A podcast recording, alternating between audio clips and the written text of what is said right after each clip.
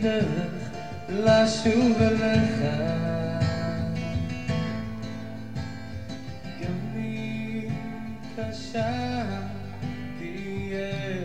La persona que Dios puede usar. Tú que me escuchas, ¿verdaderamente estás resuelto a seguir el plan de Dios para tu vida? Si te fijaste bien, usé un adjetivo que no siempre se utiliza y es resuelto.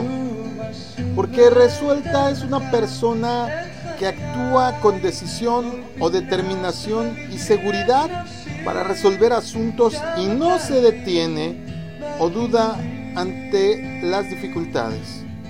Vuelvo a hacerte la pregunta. ¿Estás resuelto o resuelta a seguir el plan de Dios para tu vida? Al ser llamado por el Señor a una vida de discipulado y servicio, Pedro dejó su profesión de pescador para convertirse en el líder de la iglesia en Jerusalén. Podemos aprender mucho de la transformación que experimentó por sus logros y sus fracasos. Pedro fue el primero, por ejemplo, que reconoció públicamente que Jesús era el Mesías. Cuando el Señor le preguntó a los discípulos quién creían ellos que Él era, Pedro dijo, tú eres el Cristo, el Hijo del Dios viviente, como lo registra Mateo 16, 16. Al confesar resueltamente su fe delante de los demás, no se cohibió por temor a lo que pudieran pensar. Igualmente, la base de nuestra identidad, tanto en público como en privado, tiene que ser que somos seguidores de Cristo. Nuestras palabras y acciones deben de proclamar que le pertenecemos a Él. Otra circunstancia de Pedro es que después del arresto de Jesús, la fe le flaqueó. Cuando lo desafiaron a decir si había estado con Jesús, ¿qué hizo? Como muchos a veces, con nuestra boca, pero también con nuestros actos, lo negamos. El Señor ya lo había profetizado Él le iba a negar tres veces. ¿Te imaginas las lágrimas tan amargas por su acción? Pero déjate lo leo, dice Mateo 26, versos 69 al 75. Y Pedro estaba sentado fuera en el patio y se llegó a él una criada diciendo, y tú con Jesús el Galileo estabas. Mas él negó delante de todos diciendo, no sé lo que dices. Y saliendo él a la puerta lo vio otra y le dijo entre los que estaban ahí, también este estaba con Jesús de Nazaret. Y negó otra vez con juramento, no conozco al hombre. Y poco después llegaron los que estaban por ahí y dijeron a Pedro, verdaderamente también tú eres de ellos, porque aún tu habla te hace manifiesto. Entonces comenzó a imprecarse y a jurar diciendo, no conozco al hombre. Y un gallo cantó inmediatamente. Y se acordó Pedro de las palabras que Jesús había pronunciado antes que cante el gallo, me vas a negar tres veces. Y saliendo fuera, lloró amargamente. Vemos aquí el contraste.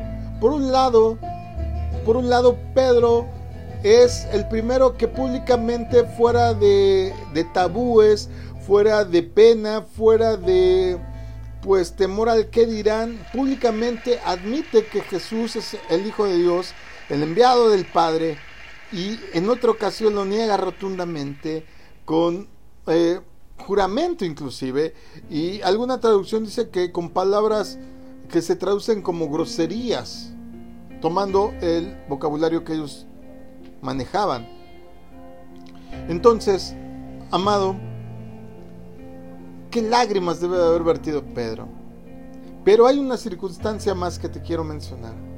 Después de su resurrección, Jesús perdonó a Pedro y lo llamó a amar a las ovejas perdidas del mundo. Él le dijo lo siguiente. Cuando hubieron comido, Jesús le dijo a Simón Pedro, Simón, hijo de Jonás, ¿me amas más que estos? Le dice, sí Señor, tú sabes que te amo. Él le contesta, apacienta mis corderos. Le vuelve a decir la segunda vez, Simón, hijo de Jonás, ¿me amas? Él responde, sí Señor, tú sabes que te amo. Jesús le vuelve a decir, apacienta mis ovejas. Le dice la tercera vez, Simón, hijo de Jonás, ¿me amas? Pedro se entristeció de que le dijera la tercera vez, ¿me amas? Y contesta, Señor, tú sabes todas las cosas, tú sabes que te amo. Entonces, una vez más Jesús le dice, apacienta mis ovejas. Tres veces había negado Pedro al Señor y necesitaba ser restaurado en esas tres áreas.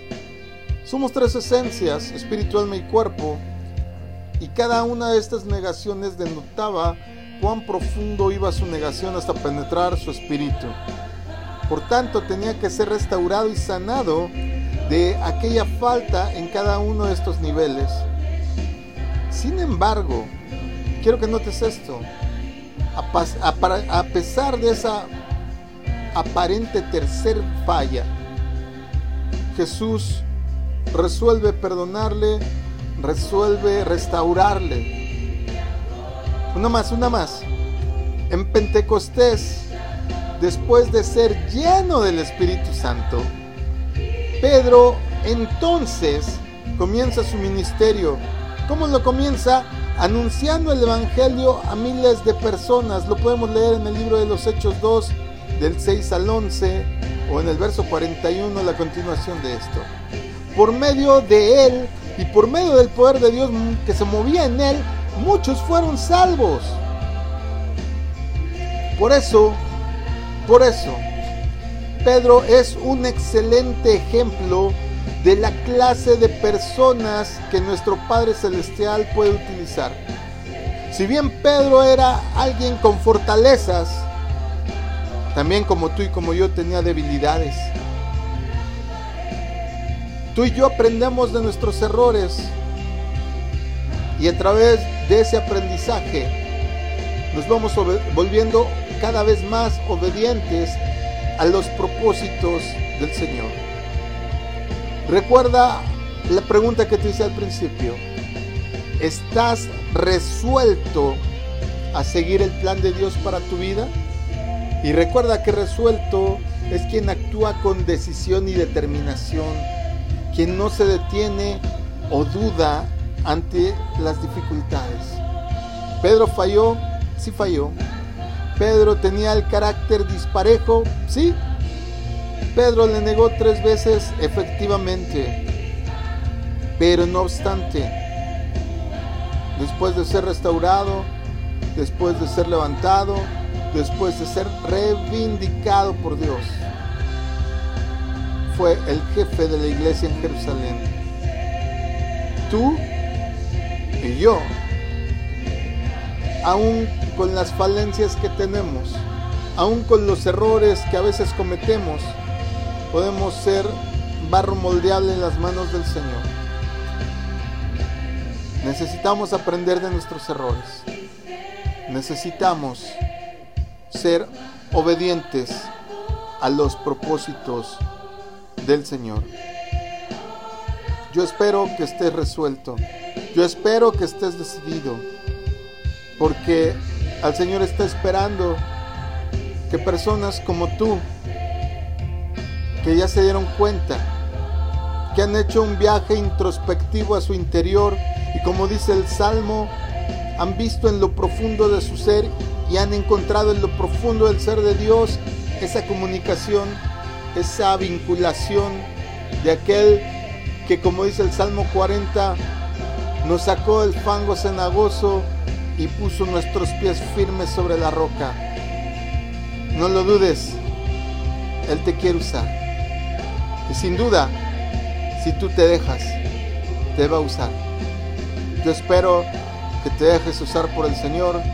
Y quién sabe, a lo mejor te adhieres a esa lista de todos aquellos que trastornaron al mundo. Que Dios te bendiga. Shalom.